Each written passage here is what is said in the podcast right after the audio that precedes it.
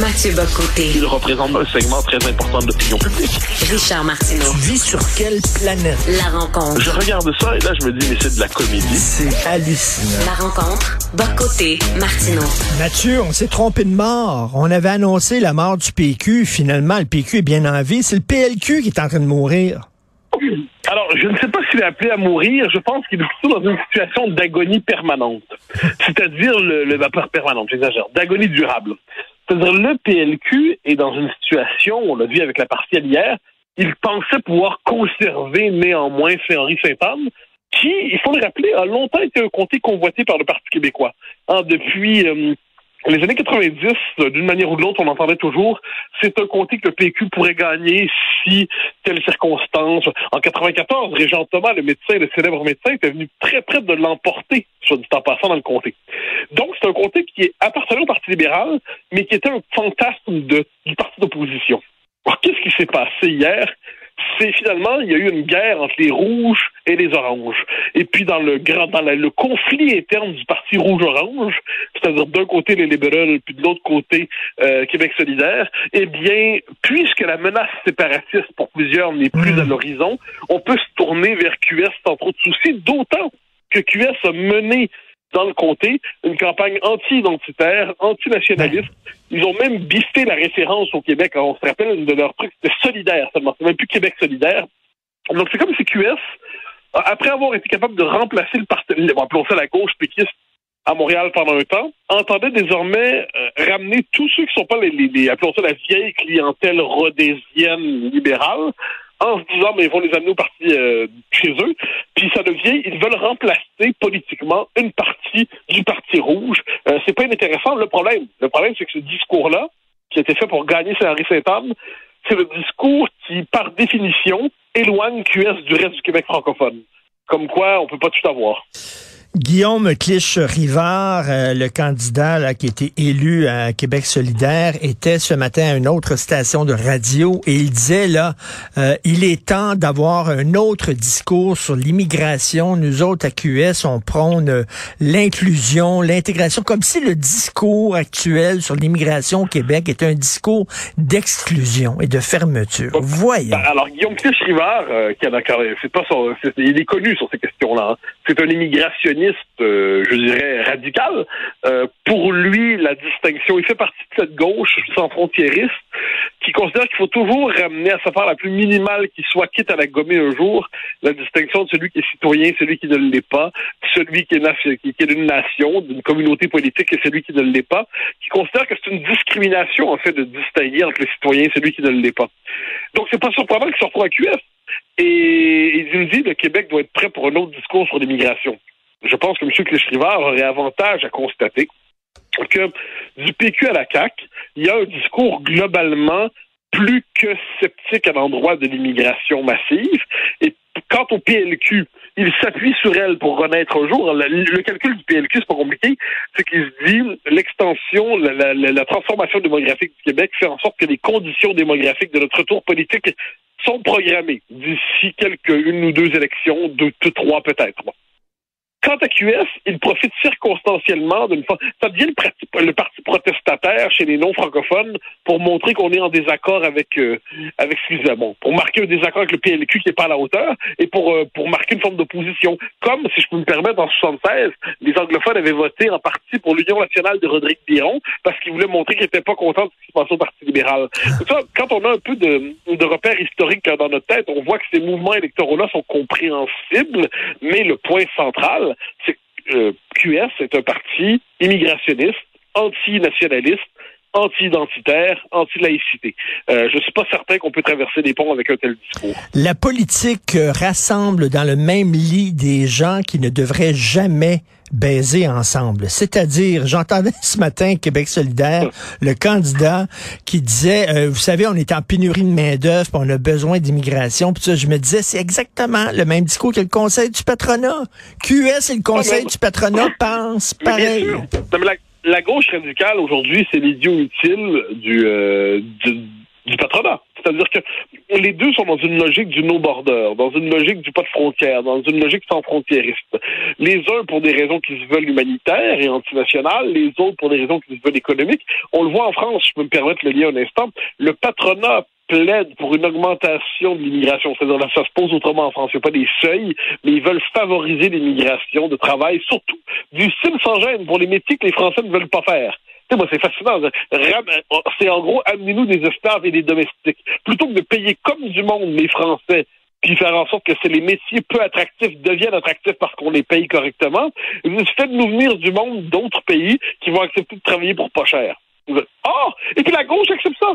La gauche, autrefois, bon, moi, je ne suis pas un homme de gauche, mais la gauche, autrefois, sa noblesse, c'était quand même la considération pour les petits.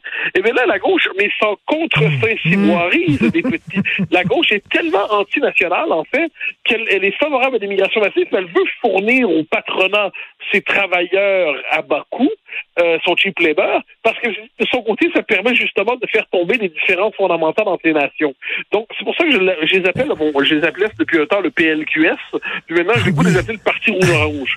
Parce que finalement, donc il y a deux partis bleus, hein, il y a bleu foncé, bleu pâle, puis il y a le Parti rouge-orange. Puis ça veut dire quelque chose étrangement, c'est-à-dire que il y a une convergence idéologique entre les libéraux et puis QS, et puis tôt ou tard, tôt ou tard, elle va se manifester. Électoralement, je ne sais pas si ça va se concrétiser, mais, mais il y a une, convergence des cadres de milieu à l'autre, et tôt ou tard, ça va être rendu visible. Mais il y en a un qui est content aujourd'hui, puis qui danse la gigue, c'est François Legault, parce que c'est son rêve. Legault veut dire aux gens, regardez, mon opposition, mon adversaire principal, c'est QS, parce que premièrement, il sait QS prendra jamais le pouvoir, donc ça fait son affaire. Et deuxièmement, ben, si vous avez peur de la gauche puis des woke, votez pour nous. Et c'est très bon pour lui, là. Ben alors, François Legault, dans les circonstances, on peut dire qu'il souhaitait la victoire de QS parce que son rêve, c'est d'avoir un adversaire qui, euh, serait structurellement paralysé, donc Québec solidaire. Mais moi, je, pense qu'à moyen terme, ça, je, pardon, moi, je le disais hier soir à la joute, de, à la perplexité de mes, la, la perplexité de mes collègues, mais euh, je persiste et signe, comme on dit. Je pense que d'ici six mois environ, on va se poser une question qu'on ne s'était pas posée depuis un bon moment. Et si le Parti québécois était en position de gagner les prochaines élections? Parce que quand le PQ va franchir, parce que là, il y a un mouvement inévitable, c'est que les, nationalistes, donc je parle pas des électeurs de QS, les nationalistes sont appelés de plus en plus déçus par François Legault. Eh bien, le PQ redevenant une option crédible, il y a plein de monde qui avait été, euh, qui s'était tourné vers le, la CAQ pendant un temps, pendant une élection, deux élections pour voter pour un parti nationaliste, qui en plus, c'est pas un vote purement moral. En plus, c'est un vote pour un parti qui est intelligent, qui est structuré, qui n'est pas simplement dans la gestion de son folklore. Et là, donc, on va se poser la question du est-ce que le PQ veut prendre le pouvoir? Quand on se pose cette question-là, ça favorise le recrutement des candidats. Ça fait en sorte qu'on n'a pas seulement des militants présentés aux élections, mais, mais, Mathieu, Mathieu, la, seule façon pour le PQ, désolé, t'aimerais pas ça, mais selon moi, la seule façon pour le PQ de prendre le pouvoir, c'est de mettre en sourdine son option souverainiste. Au contraire, au contraire. Je ben pense non, ben non, là, on s'entend pas là-dessus. Ah non, mais ça, on, ben, moi, je, je, je, pense que le grand drame du rapport à la souveraineté pendant longtemps, c'est que c'est une souveraineté très technocratique, très social-démocrate, très, très tout sauf ce qu'elle devait être, c'est-à-dire une souveraineté identitaire, une souveraineté nationale. Or, qu'est-ce qu'on voit en ce moment, c'est pour la première fois depuis un bon moment, le PQ réconcilie souveraineté et identité. Je ne sais pas si ça va durer longtemps, je ne sais pas s'ils vont tenir, je ne sais pas s'ils vont tenir devant les médias, mais le, puis j'ajoute que pour prendre le pouvoir en ce moment au Québec, il ne faut pas 48 ou 49 euh, vu la configuration de la carte électorale, il faut autour de 35-36% Ce 35-36 %-là correspond, ça, ça, existe déjà, cet électorat souverainiste-là. Avec la renaissance attendue de l'option souverainiste, avec les tensions qui vont se multiplier par rapport avec les fédéraux, tout ça réchauffe la question nationale, et quand la question nationale se réchauffe, le Parti québécois se réchauffe.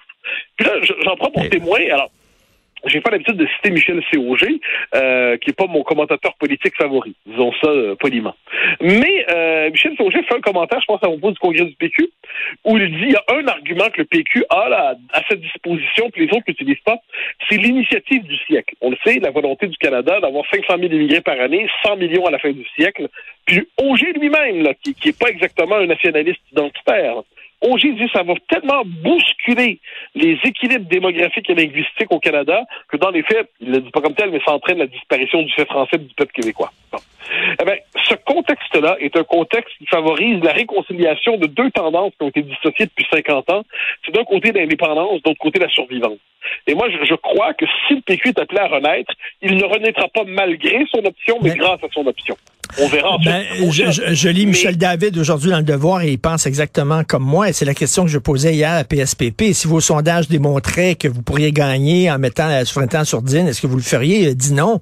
Mais, mais euh, comme dit Michel David aujourd'hui, il n'y a rien de honteux à ça. là. C'est stratégique. La, la politique, c'est aussi de la stratégie. Il faut aussi se montrer astucieux. Il faut être un petit peu retard. Tu mets ça de côté, oui. tu gagnes, tu montres que tu es un bon gestionnaire, que tu es capable de Oh, gérer. Puis après ça, après ça, tu dis, ben là, faites-moi confiance, partez avec moi. Dieu, Dieu, nous garde de re renouer avec ce scénario. Euh, on l'a connu, euh, le, le, le, bon gouvernement là, de 76, oui. l'autre façon de gouverner de 94, par ailleurs, on a fait le référendum, les conditions gagnantes. Donné, de, attends une minute, attends une minute, attends une minute, attends une minute, Mathieu, je, là, je te, je te coupe, mais désolé. Il, il, il veut, il veut qu'on embarque dans le char avec lui pour aller très, très loin, OK? Un gros périple. Montre-moi que tu sais conduire. Montre-moi que tu sais conduire avant tout, en auto, puis après ça, on verra si on va loin on avec toi. Le, le, les souverainistes ont montré au fil de l'histoire qu'ils savaient gouverner quand ils étaient aux affaires. Manifestement, c'est pas une bande de pieds nickelés. Euh, ils savent gouverner. Quelquefois, ils font des bons coups, quelquefois, ils font des mauvais coups. Je dirais comme tous les gouvernements des pays civilisés, ils, ils savent à peu près quoi faire, en bonne partie parce que l'administration dépend pas seulement des choix du gouvernement, mais de, de la pesanteur de l'État, Ce qui est certain, c'est que quand les souverainistes se font élire en disant, je vous promets, votez pour moi, je vous promets de ne pas enclencher l'indépendance, euh, ça veut dire, dans les faits, l'indépendance, c'est un cadeau qu'on pourrait se faire une fois que tout ira bien, mais c'est pas nécessaire pour notre survie, notre existence comme peuple. Je pense que la renaissance de l'option nationale, de l'indépendance nationale, passe par cette idée que l'indépendance, c'est pas quelque chose qu'on s'offre à la fin, c'est pas la cerise sur le Sunday, c'est pas la crémage sur le gâteau, c'est pas le cadeau de fin d'études une fois qu'on a prouvé qu'on était bon et qu'on était fin. L'indépendance du Québec, c'est la condition de notre survie comme peuple. Donc le Parti québécois n'a pas à se faire élire malgré l'indépendance, mais par égard l'indépendance. Et ça, qu'est-ce que ça veut dire? Ça veut dire qu'il doit chercher à prendre le pouvoir en mettant l'option là-dessus. Et moi, je suis persuadé d'une chose, la renaissance du PQ en ce moment, euh, malgré toutes les critiques qu'on peut en faire, naît justement du pari de la sincérité qu'il fait. Ça fait un bout qu'on n'avait pas vu un Parti québécois qui parlait d'indépendance sans gêne, sans petit calcul, qui parle sans gêne des raisons fondamentales. Et ça, je crois que vu que notre peuple, notre peuple qu'il peut disparaître, il est en train d'intérioriser cette réalité qu'il est possible que ce soit la dernière chance. Moi, je pense que ça dégage un contexte aussi. En plus, tu ajoutes à ça le fait que le fédéral, euh, le choc avec le fédéral va venir, le fait que la CAQ est décevante, le fait que... Il y a toute une série de facteurs qui font en sorte que je pense que cette fois-là, cette fois-là, le PQ peut... Euh, peut s'émanciper des vieux schèmes euh, Michel Davidien, pour reprendre ta formule, un commentateur que, j'estime par ailleurs, mais dont la connaissance des cycles historiques du PQ est telle qu'il n'imagine pas d'autre destin que l'éternelle répétition du même. Et de ce point de vue, je pense que si Michel David est un remarquable historien du PQ à sa manière, ce n'est pas, je pense, celui qui pense le mieux les possibilités de son avenir. Mais peut-être qu'on est condamné à répéter parce que tout a été fait, tout a été dit, tout a été essayé. Donc, tout ne va être qu'une redite, non, de toute façon. Non, je pense que non. Moi, là-dessus, là-dessus, mon petit désaccord, c'est que on a, on a les le, le Québec, la Révolution tranquille, c'est-à-dire on est normal, on est beau, on est fin, on a réussi. Donnez-nous la souveraineté, on est déjà tout ça. Et là, on, la, la, la, la question nationale se pose dans un contexte très différent, très différent aujourd'hui. Maintenant, c'est plus la récompense, justement, pour, pour, pour on était tellement bon qu'on méritait d'avoir un pays, nous aussi. C'est plus ça la question. La question, si un leader nationaliste a un peu de courage aujourd'hui euh, et est capable de parler franchement, il doit dire aux Québécois, on va crever comme peuple si ça continue comme ça. On est en train de disparaître. Nous serons contemporains de notre propre effacement. Bon, ben ça, si on est capable de dire ça aux Québécois, ça permet justement de... Tu sais, les Québécois, je, le disais comme ça un ami récemment, les Québécois feront pas l'indépendance au nom du courage et de la liberté dont parlait Fernand Dumont. Ils vont faire l'indépendance au nom de la nécessité de la survivance. C'est un petit secret. Je dirais que c'est pas la part la plus noble de notre peuple. Je préférerais chez nous qu'on fasse l'indépendance par le grand courage de la liberté. Mais l'histoire a voulu qu'on voit les choses autrement. La passion politique première des Québécois, c'est survivre. C'est quand on sait qu'on est capable, qu'on est risque de disparaître, qu'on réagit collectivement. Euh, c'est le fait qu'on a une culture politique de ce point de vue plus conservatrice que républicaine. Plus, je le dis euh, de manière dépassionnée. Là, sur ce coup-là, je serais plus républicain. Mais Mais bon, les Québécois fonctionnent sur le mode du conservatisme identitaire. Et puis le fait est que, bon, c'est pas les mots de PSPP, il n'y a pas à parler comme ça, mais c'est en étant capable de se connecter à cet instinct de survie qui va amener 62, 63, 64% des Québécois francophones à voter oui. Puis ensuite, on verra de quoi l'histoire sera faite. Mais, euh, mais ce qui est certain, c'est que si on rejouait dans le scénario du on va aider un bon gouvernement, on va prouver qu'on sait gérer le ministère de l'Agriculture, puis le, le secrétariat d'État aux Beaux-Arts, puis on, sait, on saura demain gérer le secrétariat d'État à la lutte contre l'obésophobie, puis on saura gérer parfaitement le système de santé. Puis quand on aura fait tout ça, vous nous donnerez l'indépendance en cadeau. Ça, ce scénario-là, on le connaît d'avance. C'est comme c'est Police Académie 28, puis personne ne va aller le voir. Ben moi, je dis, si tu veux gagner, il faut que tu fasses euh, ce, ce, que tu dois être, ce, que tu dois faire. Mais en tout cas, bref, écoute, il y aurait un bon débat d'une demi-heure à faire, toi et moi. La prochaine fois que tu viens à Montréal en présent studio, on fait ça. On discute avec de ça. Joie, avec grande joie, avec une très grande joie. Merci Mathieu. Bonne journée. Bye bye.